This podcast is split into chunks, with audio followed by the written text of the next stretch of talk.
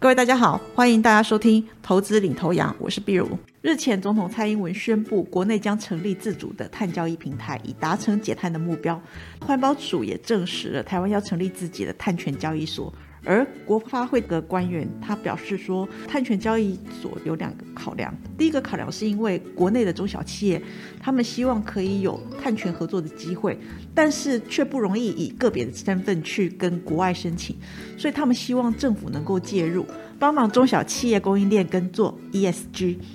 其次就是借由成立碳权交易所来加强国际合作。那在这个当中，国发基金将扮演出资者的角色。不过，整个具体金额还需要讨论，目前还不方便透露。预期上半年会有明朗的结果。台湾本土碳交易平台将会推出，而且这个题材对投资人来说是相当的新，又符合趋势潮流。即便全球经济面对联准会的暴力升息，可能会有衰退之余，而且美国银行业又出现流动性的问题，加上说美台企业财报公布。最近的金融市场是相当的承压，可是相关的题材股却是可以逆势喷出。不知道大家有没有察觉到，台湾见到三十度以上的高温天数其实是蛮多的，好像只要封面走过去之后，气温就很容易上来了。虽然说冬天偶尔会有一些比较暴冷的低温啊，可是整体来看，冬天好像越来越不冷了。今年的春雨又来得特别晚，中南部久旱无雨。水情拉警报，对于许多地区来说，要不就都不下雨，要不就一次下个够。旱灾跟水灾持续交替的出现，地球温室效应逐年的严重，而暖化极端天气持续的上演。二零零四年知名的科幻灾难片《明天过后》的预言好像逐渐成真了。虽然说这部电影的剧情是夸大的，不过这个也让温室效应的议题更被世人所重视。以台湾为例。根据绿色和平发布的海平面上升报告显示，如果政府在二零五零年之前对气候变迁都毫无作为的话，海平面会上升，北车啊、爱平古堡啊、总统府啊，甚至高美湿地这些都会被淹没。所以，为了拯救异常的天候，减少对地球的破坏，许多国家纷纷制定了政策，期望能减少整体碳排放。即使有一些破坏已经是不可以逆转的。但有作为总是比混吃等死还要好一些，所以期望能够透过近零排放的目标，减缓地球暖化的速度，从而防止灾难的发生。我们观察一下气候变迁的成因，主要来自于温室气体的排放。那在这个当中，占比最高的是二氧化碳，大概占七十六个 percent，其次为甲烷、氮氧化物以及硫氧化物等。因此，限制碳排放量就是减缓气候变迁的重要因素。为了限制碳排放量，目前国际公认最有效的减碳工具就是碳定价，就是帮二氧化碳制定一个价格，借由将碳排放贴上价格标签的原理，提供企业经济上的诱因，从这样子达到实质减少温室气体排放的目标。那目前。国际上碳定价是依照它的手段的差异，主要有两种类型。第一个是以价质量的碳税，还有第二个是以量制价的碳排放交易系统。那在这边，我们先提到的碳足迹啊、绿色溢价、碳权这一些名词，其实它都是用来计算碳排的方式。而当中的碳足迹就是从消费端出发。概算这个产品从生产到销售，甚至丢弃总碳排量，也就是从头到尾所产生的直接跟间接的总碳排量。至于说绿色溢价，指的是消费者购买环保低碳的产品所付出的价差。碳交易平台主要控制碳排放的总量，让市场的供需来决定排碳的价格。当中主要交易的碳权，就是排碳的权利。通常会以一公吨的碳排放量来做计算的单位，主要是对大量排碳的企业设定排碳的上限，进行以量制价。而在碳排放总量的设定之下，这个制度呢会让排碳量高于上限的企业，它就必须要购买碳权来增加许可的排放量。相对的，如果一家企业致力于减碳，当它做到碳排放量低于规定的上限。它就有碳权的额度可以卖给需要的人，由这样子来达成减碳的目标。而且在当年度到期之后，隔年度的碳排总量跟额度就会被重新计算。不同于前面说的碳交易市场，碳税跟碳费是以价质量的方式来促进减排的。政府透过决定每一吨碳的税额或者是规费金额来推动企业来进行减碳。其中，碳税是针对二氧化碳排放征收的一种税，用来减少二氧化碳的排放为目的。这个就类似垃圾袋随袋征收，制造越多垃圾的人就要花更多的钱来买垃圾袋，因此在计税依据上面，这个就会按照石化燃料的含碳量来征收。至于说碳税的部分，它可以直接控制碳排价格的高低，哦，透过这样来影响碳排的程度，所以在行政管理上面相对的比较轻松，但是税率高低会影响减排的结果。所以它的效果可预测性不高。那进一步来说的话，由于说税率常常是各界协商的结果，所以如果税率过低，就比较难达到减碳的效果，这是它的缺点。目前收取碳税的国家包含了像英国啊、加拿大、北欧五国、新加坡、日本等。碳费则是依照二氧化碳的排放来源来征收，也就是从源头来收取。就是类似我们台湾的水油征收空气污染费的方式，民众加多少油就付多少费用，而不是依照加油制造多少废气来收费的。台湾是采碳费制，碳费来自于二零二三年二月开始实施的气候变迁因应法，目前碳费收取的标准还没有定定，不过根据环保署的规划。碳费收取的对象初步会以年碳排放量超过二点五万公吨的业者，那这些就像是电力呀、钢铁、石化、水泥这些产业为主。至于说这笔费用就会专款专用，投入在减碳领域的发展，或者是成立气候基金，或者是补助碳捕捉技术、氢能技术等等的费用。气候变迁的问题已经变成全球重视的议题。目前，例如说像是欧盟啊、美国的 SEC 啊、香港的证监会，甚至国内的证交所等等，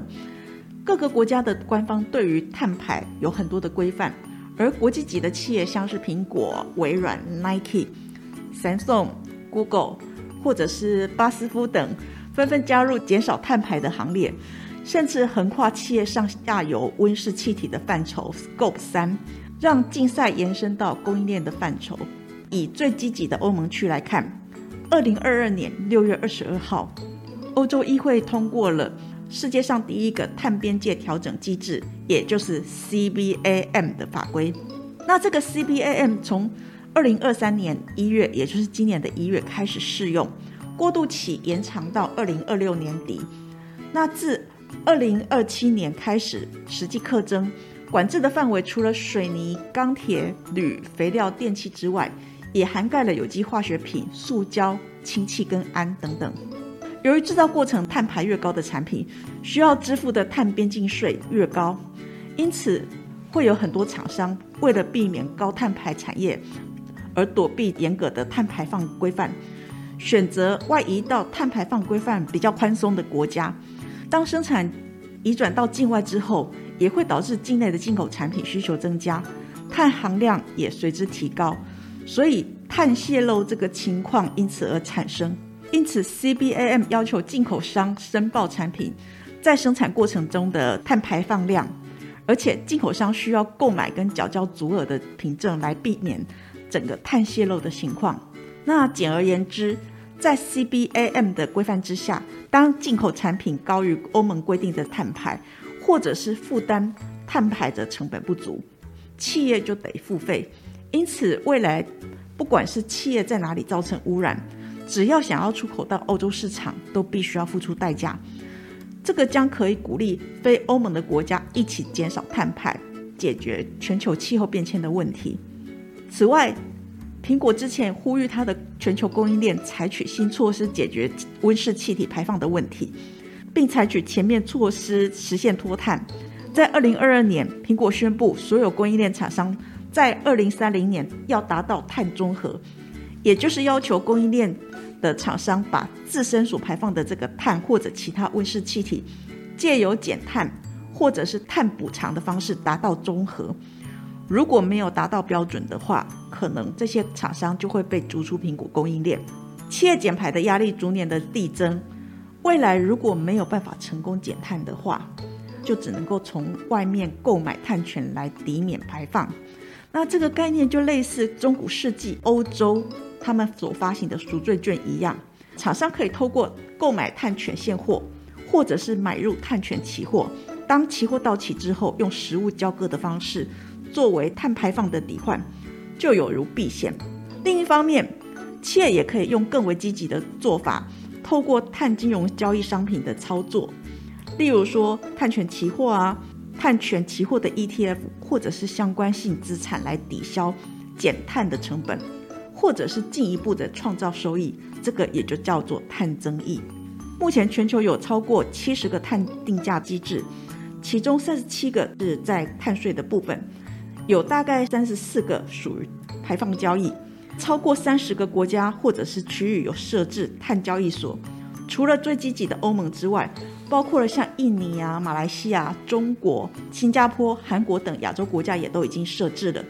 台湾的碳权交易所预计在今年上半年应该会有明朗的结果。此外，在相关性资产避险上面，这里我们要提一下碳汇。碳汇这个是买卖碳权以外的自然避险方式。碳汇其实有点像是外汇存底。可以申请加工、认证、转换成碳权。不过，我们建议大家要有一个观念，就是这些认证跟转换的步骤复杂，而且要花费不少时间才能够转换。再者，碳汇不见得可以百分之百转成碳权。那碳汇呢？它是大自然当中靠着生态系统原有的运作方式来处理二氧化碳，它可以被视为二氧化碳的仓库。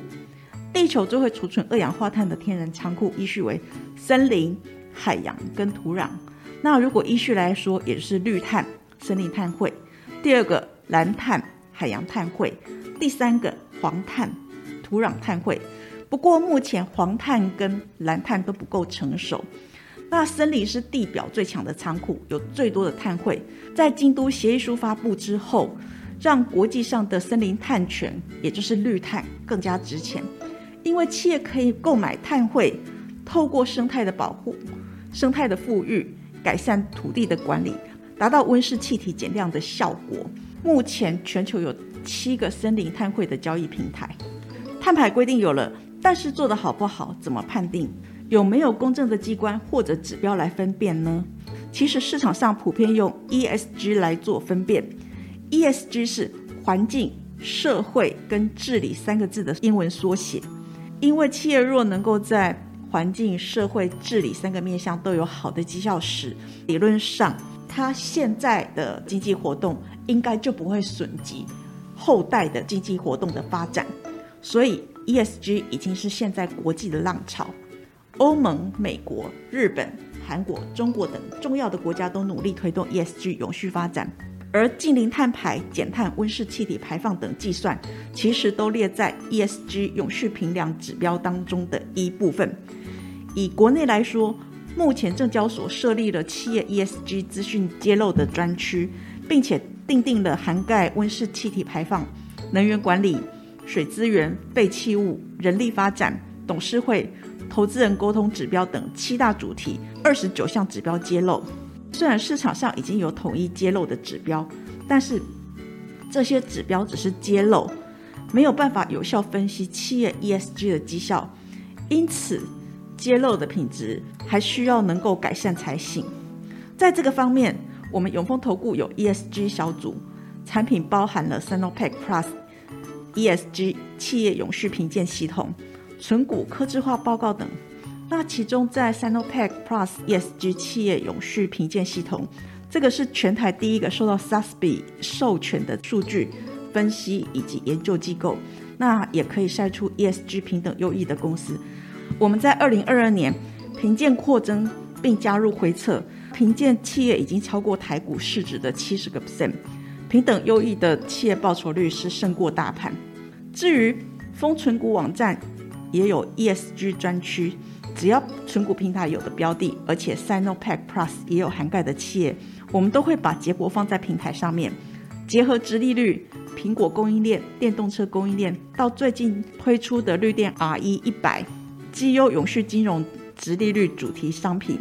这些提供给投资人小额定期定额存股的选择，也是全台湾第一个推出存股商品。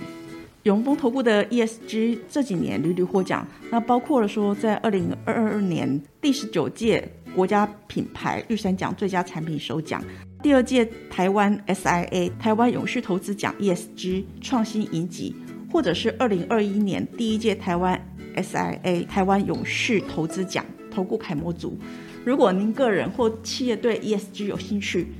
甚至有需求的话，我们欢迎上风投 ESG 网站做进一步的了解。防堵气候变迁、减少碳排的趋势已经成型了。随着各国政府跟大企业的加入，未来企业减排的压力只会有增无减。政府宣誓成立碳交易平台，那我们连接到台股的投资面，以目前最积极的区域欧盟，它的碳税定价大概是每公吨九十欧元。所以，预期高碳排的产业，像是钢铁啊、水泥、铝制品、肥料、电力、氢气、石化、塑胶等冲击较大。这类业者外购碳权的压力比较大，无形当中将会提高企业的成本。我们预期将会成为受害族群。至于拥有碳汇或者是具有碳权交易优势，因为有多余碳排配额可以售出的这些公司，那渴望有另外一笔额外的收入，所以。预期碳权、碳汇概念股，或者是节能减碳，还有绿能的 ETF，这些都有希望受惠。不过，目前的题材想象空间还是高于实质面的益助。另外，这几年像是台泥跟亚泥等产业公司对再生能源、储能、售电等减碳的商机动作是相当的频繁，所以即使他们的产业是水泥，属于高碳排，但是因为策略布局得宜。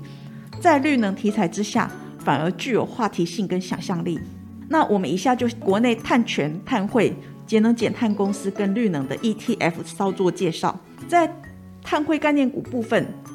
我们预期拥有庞大林木资产的碳汇富翁将会首先受益。在国内的部分，包括了造纸类股，如一九零五的华纸、一九零七的永丰余、一九零四的正隆，以及资产股的农林代号二九一三。跟九九零二的台火等等，但是除了正龙之外，目前这些公司并没有进一步的碳汇认证动作。加上说碳汇认证是相当的复杂，要达到转换成碳权的这个地步，以目前来说没有办法一触可及。所以这个碳汇概念股的部分题材性高于实质性。第二个节能减碳概念股，这个概念股部分就是涵盖了企业本身就是减碳的产业。具有碳权交易的优势，有多余的碳排配额可以卖给其他高碳排的产业。那这个像是太阳能啊、风力发电、电动车、储能设备等产业，其实都是属于碳权概念股的范围。风力发电跟储能设备的部分，我们在先前投资领头羊里面，包括增加供电量、救救小松鼠，以及小动物大大的仇恨值，也有着满满的商机。这几集当中有说明，那我们欢迎大家温故知新。在第三个绿能 ETF 的方面，主要是追踪绿能 ESG 指数表现的共同基金，投资组合比照指数的成分股而组成的。例如说，像国泰的永续高股息零零八七八，还有永丰台湾 ESG 零零八八八，元大台湾 ESG 永续 ETF 代号零零八五零。富邦公司治理代号零零六九二，中信小资高价三十代号零零八九四，中信关键半导体代号零零八九一，洁净能源 ETF 代号零零八九九，以及富邦全球 ESG 绿色电力 ETF 代号零零九二零等等。以上是投资领头羊节目内容，谢谢收听。本公司与所推介分析之个别有价证券无不当之财务利益关系。本节目资料仅供参考，投资人应独立判断、审慎评估并自负投资风险。